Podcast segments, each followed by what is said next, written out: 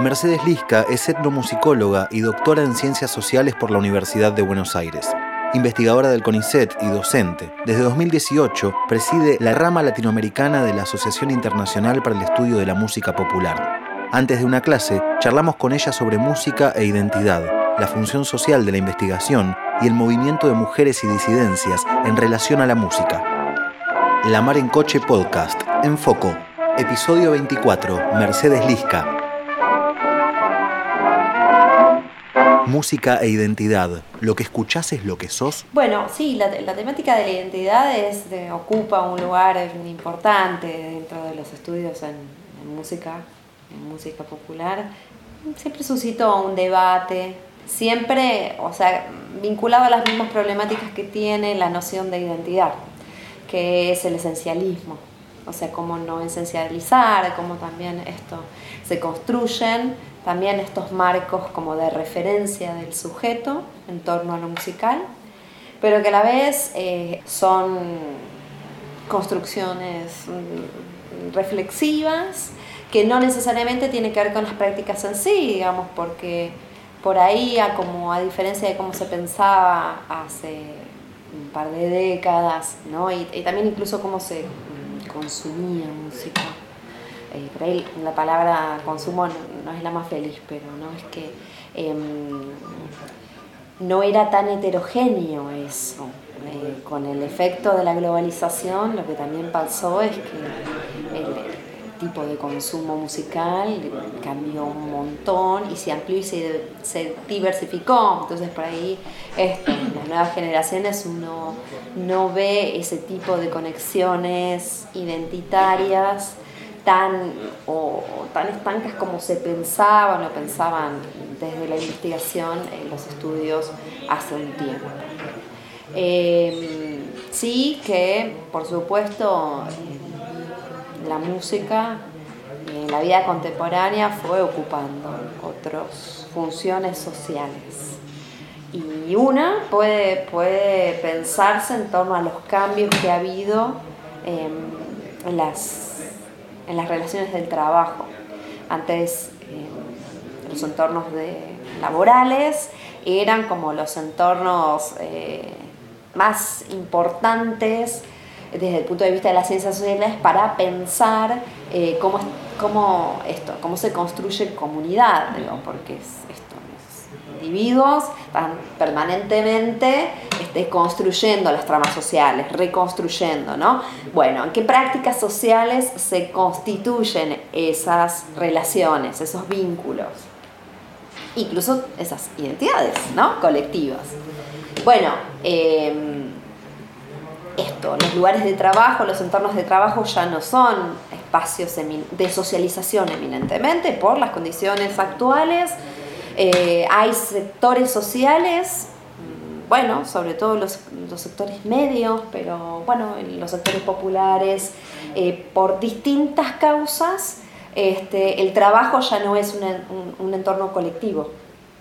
¿no? La gente trabaja sola, aislada, desde su casa, en la computadora, o ¿no? en procesos de flexibilización laboral, autónomos, no tienen un entorno, no hay un entorno colectivo de trabajo las prácticas musicales, entre otras, prácticas deportivas también, son lugares en donde lo social existe.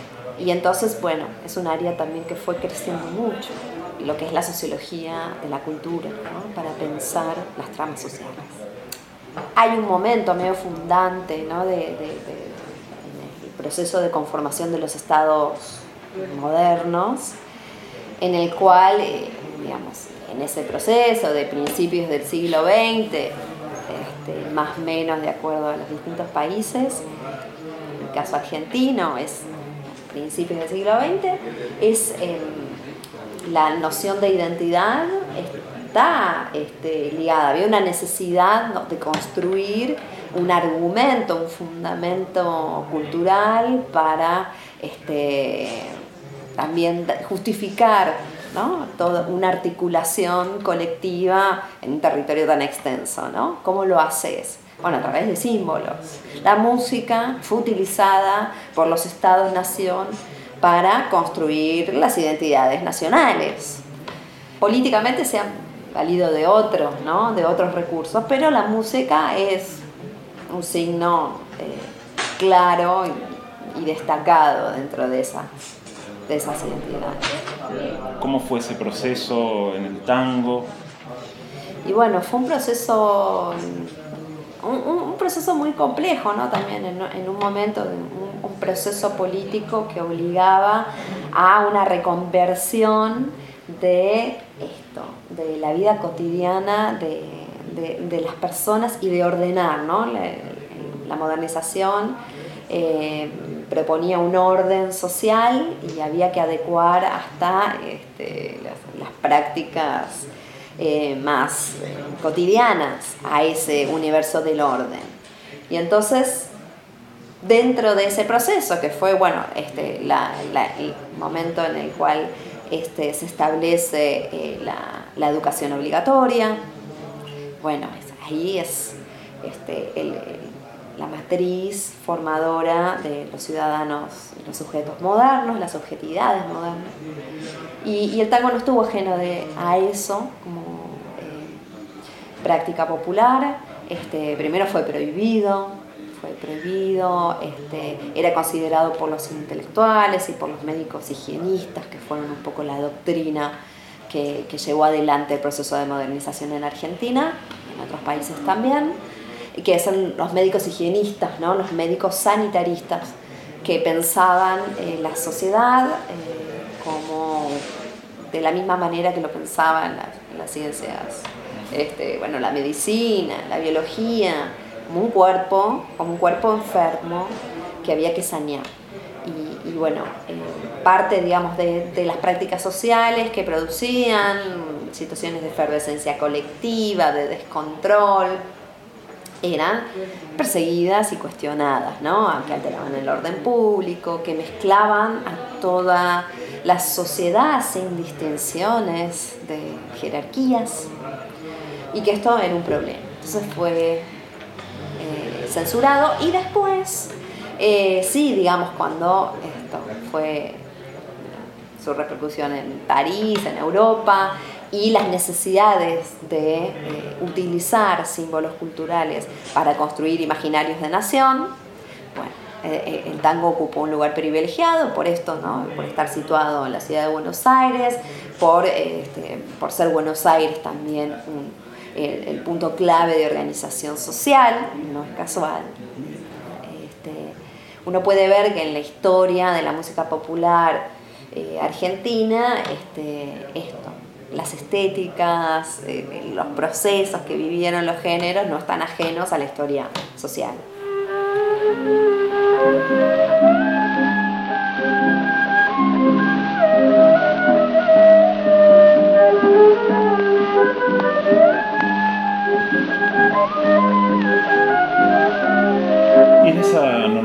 del baile se da una asignación de roles muy específicos al varón, a la mujer.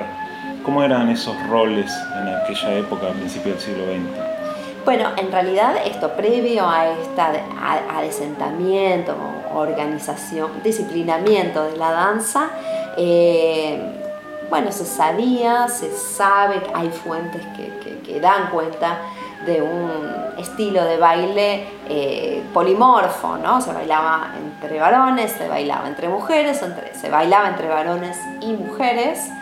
Y, este, y esto después con el tiempo fue, fue cuestionado. Esta organización social que demandaba la modernización, esto, uno de los pilares eh, tenía que ver con la heteronormatividad es, un proceso posterior a, la existencia del tango, porque lo atraviesa esa heteronormativización de la sociedad. Eh, el, tango entre personas del mismo sexo se prohíbe por edicto policial en 1914 y bueno, y desde entonces se siguió practicando, sobre todo entre varones, en el espacio eh, de las casas, en los patios de las casas, no en los salones, jamás en los salones. Se siguió bailando también un poquito entre varones en el carnaval, durante el carnaval. pero bueno, cada vez menos. Y después cuando va, se va a dar la revitalización del tango en la década de, fines de la década del 80 y principios de los 90, va a ser impensable de bailar y de practicar entre varones, que dos varones se toquen, se rocen, por lo menos en el espacio de la danza, del baile de parejas. Este, y es interesante ahí ver, bueno, lo que connota eso, porque en principio aparece la pregunta de la homosexualidad, por supuesto, pero más amplio que eso era esto, el homoerotismo como una práctica, bueno, a principios de siglo bastante naturalizada, que había muchas cosas que se hacían entre hombres porque la mayoría de la población eran varones. Había una mujer por siete varones en la ciudad de Buenos Aires. Entonces, trasciende la homosexualidad como un rasgo, digamos, una característica que siempre existió, digamos, varones eh, que tenían vínculos eróticos y afectivos con varones. Y lo de las mujeres es interesante porque está mucho más encriptado. Era mucho más eh, privado del mundo privado, tanto el lesbianismo como los vínculos eróticos entre mujeres más allá de las identidades, ¿no? porque a veces también es difícil deslindar ¿no? la, idea de homosexualidad, también es, una, es un concepto anacrónico en relación a esa época, ¿no? es una construcción social posterior. El rol asignado a la mujer como un ser dócil que se deja llevar por el hombre, que es el que lidera, ¿eso se da con el adesentamiento? ¿O antes en ese baile polimorfo también había roles asimétricos. Eh, bueno, hay distintos autores, autoras sobre todo, que, que, bueno, comparten esta idea de no saben muy bien cómo era, no sabemos a ciencia cierta cómo era ese baile.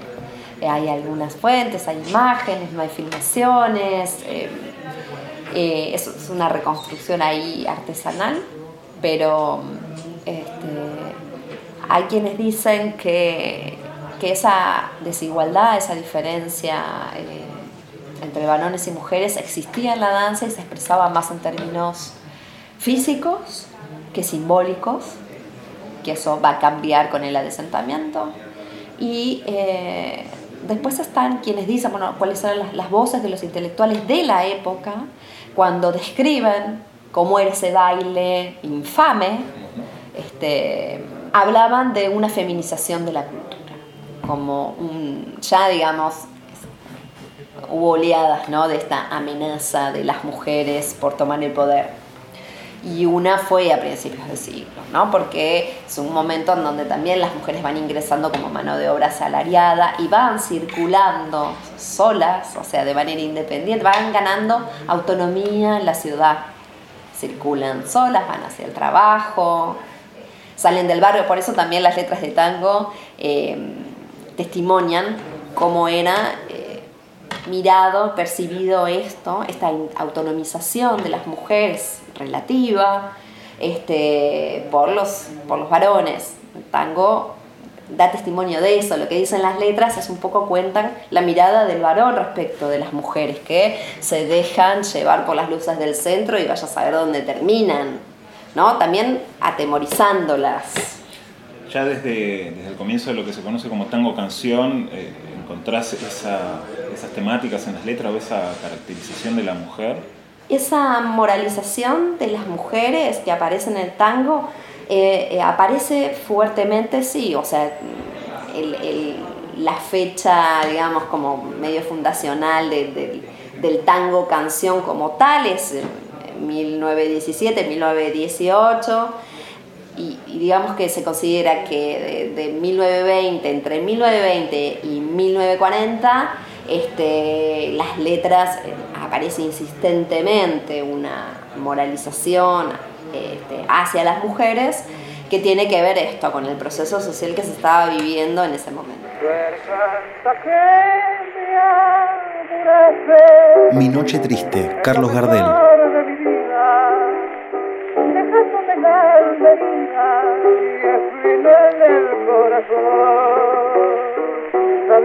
Que te quería, que vos eras mi alegría y mi sueño abrazador.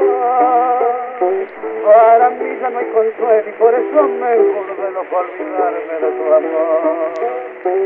Cuando voy a mi cotorro, lo veo besar de nuevo, todo triste y abandonado, me dan ganas de llorar.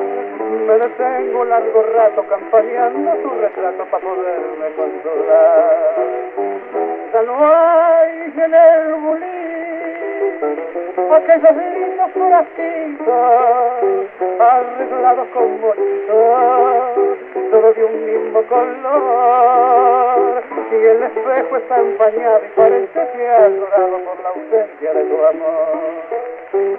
De noche cuando me acuesto, no puedo cerrar la puerta, porque dejando la abierta,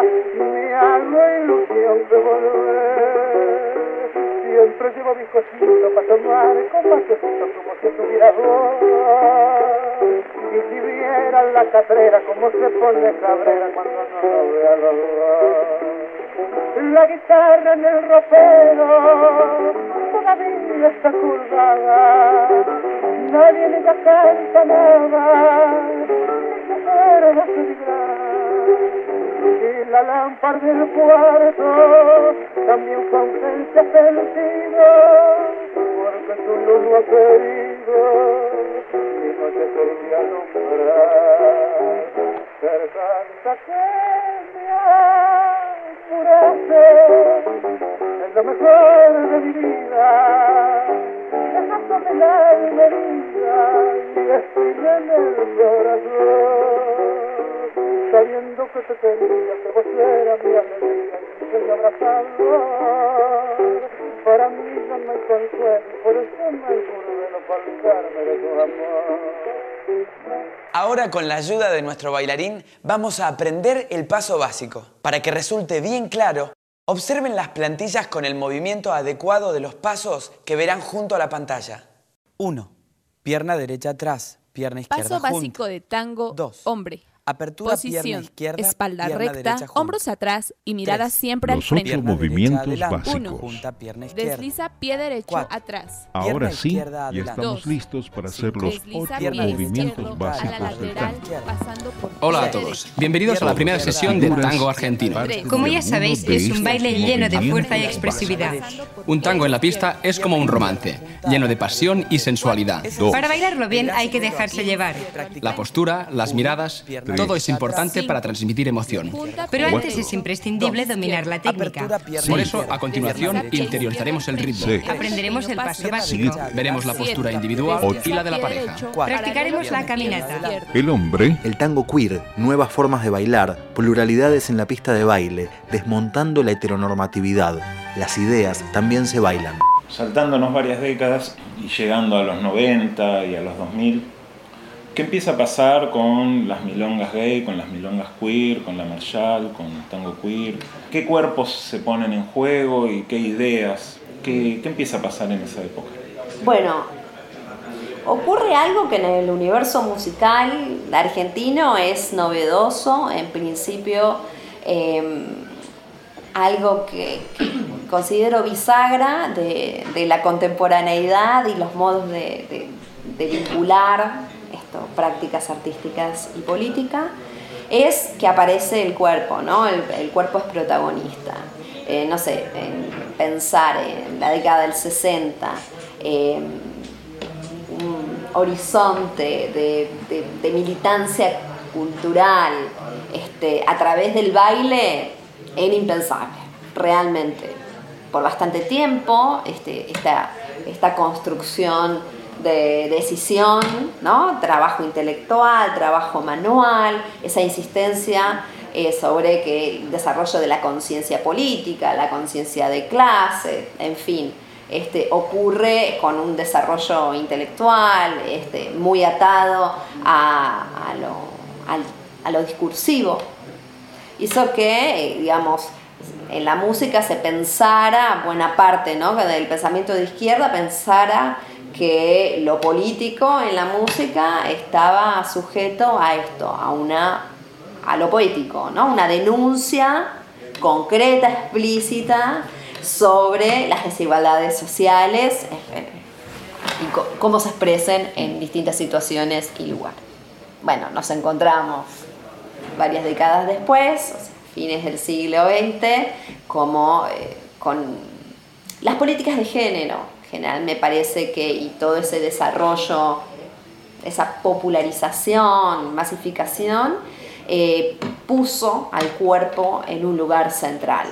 Y, eso es un poco el testimonio que dan hoy la, producción musical de mujeres, eh, en donde, o sea, conectando también, ¿no? Como, como empezó para mí esos, esos procesos políticos se fueron gestando, en el tango en particular, que me parece que fue esto, un, bastión heteronormativo y político eh, a, disputar, un símbolo a disputar, y después como esto fue consolidando, digamos, un, imaginario de, intervención política y también un poco al calor de cómo se fue organizando la política también, ¿no? Como el, centro de disputa, las guerras, ¿no? Mismo como, como se le a Rita Segato, en otro plano de análisis, la biopolítica.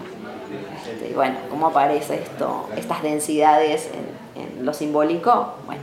Salir del encierro académico, la función crítica de la investigación, escribir en primera persona. Justamente para poder pensar estas cuestiones, a veces pensando cómo, cómo conecta ese, cómo vincula con las metodologías de la investigación. Y en ciencias sociales también es un debate constante, ¿no? El pensar cuáles son las herramientas más eh, que necesitamos para el tipo de conocimiento que queremos desarrollar. Eh, esto de poner el cuerpo, experiencia musical te permite eso, la participación y el poder pensar y reflexionar desde ahí, desde la implicación. Este, un poco también es la forma de concebir la investigación musical desde la etnomusicología, que digamos eso, desde la formación misma musical, como constituir, producir conocimiento. Eh, eso por un lado. Y, por el otro, eh, pensar las implicaciones que tienen los cuerpos eh, y poder deconstruir preconceptos en torno a las, los otros, ¿no? las experiencias de otros. Es un ejercicio difícil, pero bueno, central para, para esto, para una investigación y yo un poco lo que, lo que viví o lo que sentí fue que, en esa experiencia de, intercambio corporal podía entender mejor o por posicionarme mejor también en el lugar de elegir desde dónde hablar.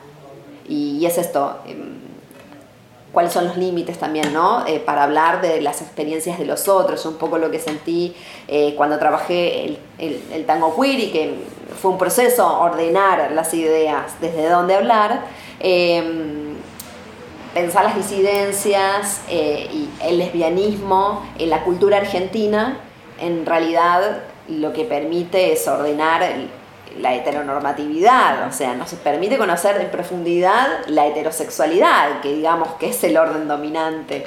Este, en definitiva, todo va hacia eso.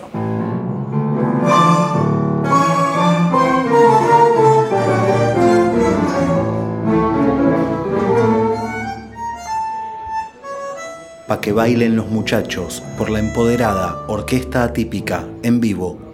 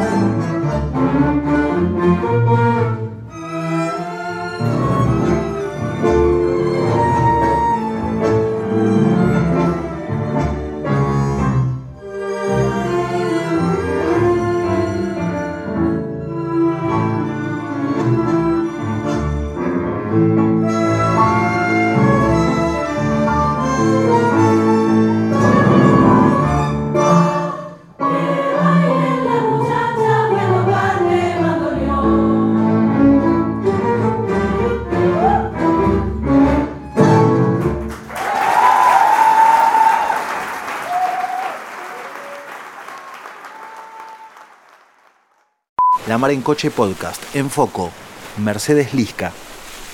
La ley de cupo femenino en escenarios, garantizar el acceso a trabajo, los argumentos de la reacción, por más mujeres músicas en los escenarios. ¿Cómo vinculás tu trabajo en la etnomusicología y tu trabajo de investigación con la participación política directa, por ejemplo, en lo que es la ley de cupo femenino? Y bueno, sí, eh, son creo que no es casual, que es un poco las búsquedas que se, que se fueron dando eh, en esto, el de pensar un modo de intervención desde las ciencias sociales y de esto que es más interdisciplinario, que ciencias sociales y, prácticas artísticas.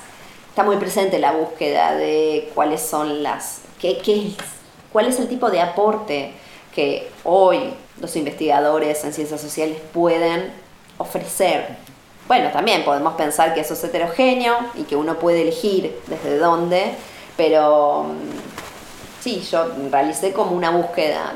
En paralelo a mi formación académica, siempre tuve, y desde muy chica, una formación militante, militancia de base, militancia social, y tengo muy presente la necesidad de articular esos dos mundos y de, que realmente las cosas que que investigamos y que pensamos no sean la voz, por supuesto, que se puedan alinear como una voz más, sí, por supuesto, con una experiencia particular, que es la de estar dedicándole buena parte del tiempo eh, diario a pensar, a organizar, a describir situaciones pero que realmente esto tenga una incidencia y que esa incidencia sea visible mm, para todos, para el conjunto de la sociedad. ¿Para qué sirven las ciencias sociales? En definitiva es eso que este, en los últimos años estuvo un poco en debate, en discusión, tanto su ponderación como el decir, bueno, sí, pero esto para qué nos o sea, tomar títulos de investigaciones y decir esto para qué nos sirve. Bueno, evidentemente hay una necesidad de saber para qué sirve. Yo creo que eso es lo que hay que recoger. Y hay algo que, eh, me gusta mucho que, escuché decir a Mario Pecini, que hoy, que actualmente es el, representante de las ciencias sociales dentro del CONICET, y él dice que, que, un poco las ciencias sociales se tienen que pensar como oficios, desde los oficios. Un oficio, ¿no? No, hay, no son grandes ideas que van a cambiar eh, de un día para el otro el pensamiento, porque desde ahí además, no sé, solo produce parálisis, ¿no? Pensar una idea superlativa, ¿no? Cómo llegar a una idea superlativa, sino más un trabajo este, de oficio sobre las prácticas sociales. Y bueno, y la ley de cupo tuvo que ver con eso, fue, la verdad, agradezco enormemente la posibilidad, fue un desafío profesional, el participar en el proyecto de, en un proyecto de ley, este, en argumentar en los medios de comunicación, porque era necesaria una ley, por argumentar eh, en qué se basa la desigualdad de género en, en la música, en la historia de la música popular en Argentina, y también adaptarse a las reglas de esos medios, ¿no? De, la comunicación, lo veloz, en un párrafo te tengo que decir todo, y, también eh, hablar y, debatir con los legisladores, los senadores, los diputados, y fue un ejercicio de, formación realmente eh, increíble, y él también asomar un poco la cabeza del mundillo que uno este, habita cotidianamente para ver qué es lo que se piensa en otros entornos, qué es lo que se ve en un escenario. Y la transformación fue increíble porque el proyecto de ley no se aprobó, pero lo que generó la sola, eh, digamos, la discusión, el debate, colectivizar el debate de qué pasa que este, sistemáticamente cuando uno va a recitales, festivales, ven muy pocas mujeres y están en determinados lugares, eh, más relegados dentro de la escena, bueno, eh, el reparar ya solo con, decir esto y difundirlo en los medios generó un cambio, un cambio muy potente en la actividad musical este, acá en la Argentina y además a nivel federal. Es importante visibilizar eh, que, que, la importancia y la centralidad que tiene la música a nivel social, a nivel simbólico, eh, también tiene otro correlato que es la necesidad del trabajo. Ahí también se cruzan un poco cuáles son los argumentos teóricos y los argumentos prácticos. Em, pero a su vez para nosotros fue como hacer em, pie en un argumento eh, en un determinado contexto. Y el contexto era este, el año pasado, eh, muy atravesado este, por el, debate en el Congreso de la, de la IBE. y cómo nosotros, eh, nosotras íbamos a pelear por la necesidad de esta ley eh, post este, debate de la IBE y que esto fuese relativamente bien recibido. Tratamos de desmarcar la ley de las políticas de género para, digamos, como un recurso de, mayor aceptación y de mayor consenso, porque lo, que era lo que nosotros necesitábamos, consenso. Porque además, eh, en definitiva, em, no es una pavada, digamos, eh, proponer una, ley así, porque nosotros nos estábamos metiendo con, intereses privados y esa era nuestro principal, eh, nuestra principal dificultad, ¿no? Ha habido otros proyectos en otros países, por ejemplo en, Uruguay, posterior a, nuestro se generó un proyecto de ley, pero es un proyecto de ley que apunta a los festivales organizados, festivales y eventos musicales organizados por el Estado solamente. Nosotros consideramos que, es para todos, tiene que ser para todos. Y por supuesto que para ir con un proyecto de este tipo había que ir como con entre algodones, con las ideas entre algodones. Estratégicamente. Eh, claro. Sí. Claro. Ella vendrá de Don Cornelio y la zona por Cambeskin.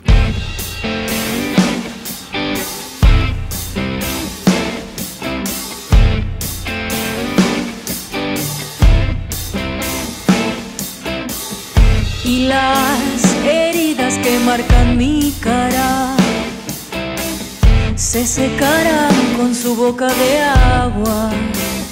Ella vendrá. Ella vendrá.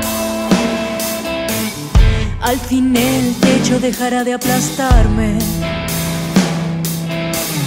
Dejará de verme solitaria besando mi almohada solitaria, quemando mi cama solitaria. Solitaria besando mi almohada solitaria, quemando mi cama solitaria.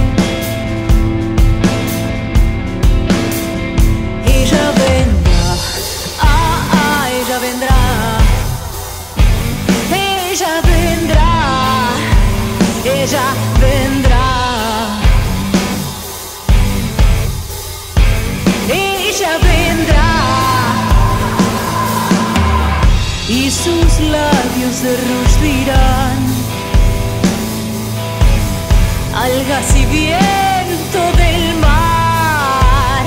Ella vendrá.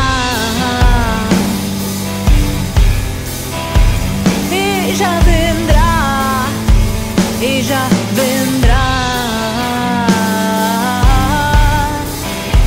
Ella vendrá. ¿Por qué? ¿Por qué? Ella vendrá. ¿Por qué? Ella vendrá. ¿Por qué? ¿Por qué? Ella vendrá. ¿Por qué?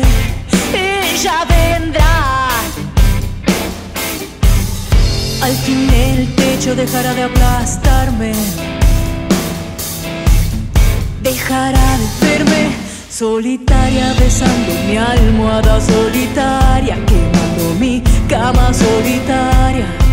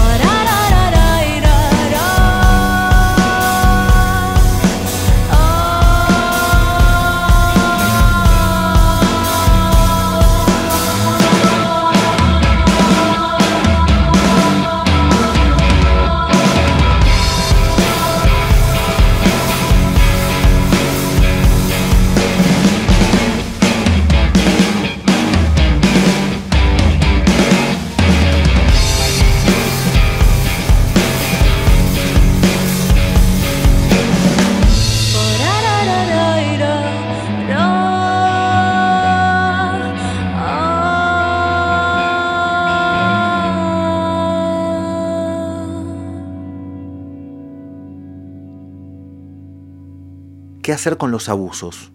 ¿Hay que dejar de escuchar esas bandas? La censura no es el camino.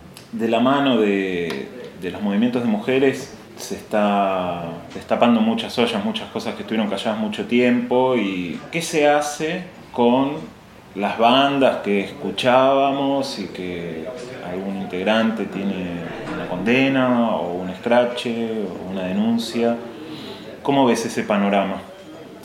Bueno, yo ese panorama lo veo eh, muy difícil de tratar en términos absolutos. Hacer esto, hacer lo otro, como si no, blanco, negro. Las causas son muy distintas entre sí. A veces da la sensación, y lo que es peligroso, ¿no? Es que se pone todo en un mismo plano, como si fuese esto, ¿no? Ponemos a la misma altura una situación de abuso, una situación de acoso, una, y son situaciones claramente muy diferentes y que requieren un, tipo de tratamiento muy distinto, que eh, excede por completo, diría, las ciencias sociales, ¿no? porque acá eh, entra la cuestión judicial, penal, en la cual de todas maneras hay que discutir un montón ¿no? de cuál es esta cuáles son estas normas que regulan lo social y hasta qué punto nos ayudan a resolver estas problemáticas sociales contemporáneas, ¿no? que son tan, tan distintas a, la, situación de cuando se, se construyeron, se constituyeron estos marcos legales.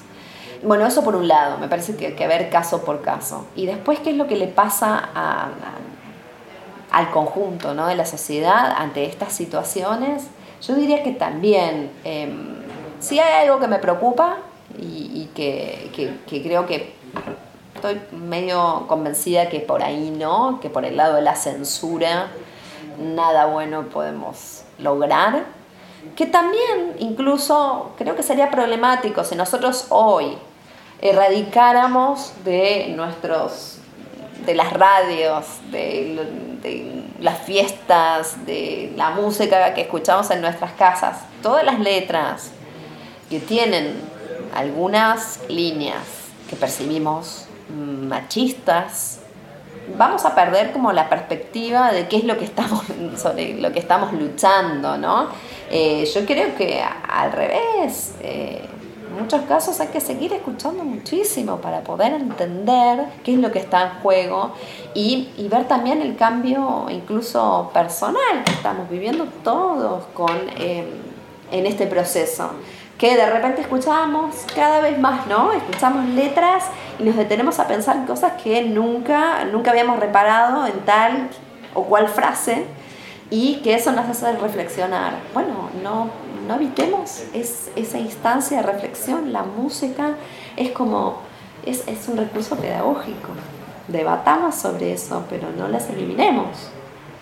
Por supuesto, hay, canciones y canciones. Uno dice, ¿cuál es el límite? Este, eh, es muy difícil establecerlo, pero en sí yo creo que teniendo este horizonte de que la censura no, en su libro Entre géneros y sexualidades, Mercedes cita a la socióloga Leticia Sapsay. Si el descentramiento del sujeto ha de ser concebido seriamente, y si hemos de recuperar una noción radical del ideal de libertad, la cuestión a plantearnos en el horizonte contemporáneo continúa siendo desde qué lugar abrir nuevos marcos de libertad sin tener que remitirnos por ello a los ideales liberales. ¿Cómo hacer para abrir mundo sin pensar por ello que esa apertura será la última y sin pensar que en este diálogo interminable con el poder, que es un proceso político infinito, habrá alguna vez un punto final.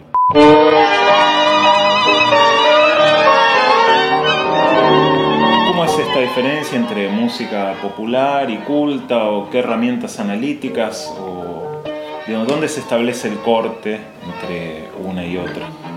Sí, los cortes hoy por hoy son un poco, un poco bastante arbitrarios. La musicología y la etnomusicología tienen tradiciones distintas que tienen que ver con, el desarrollo de las distintas disciplinas sociales.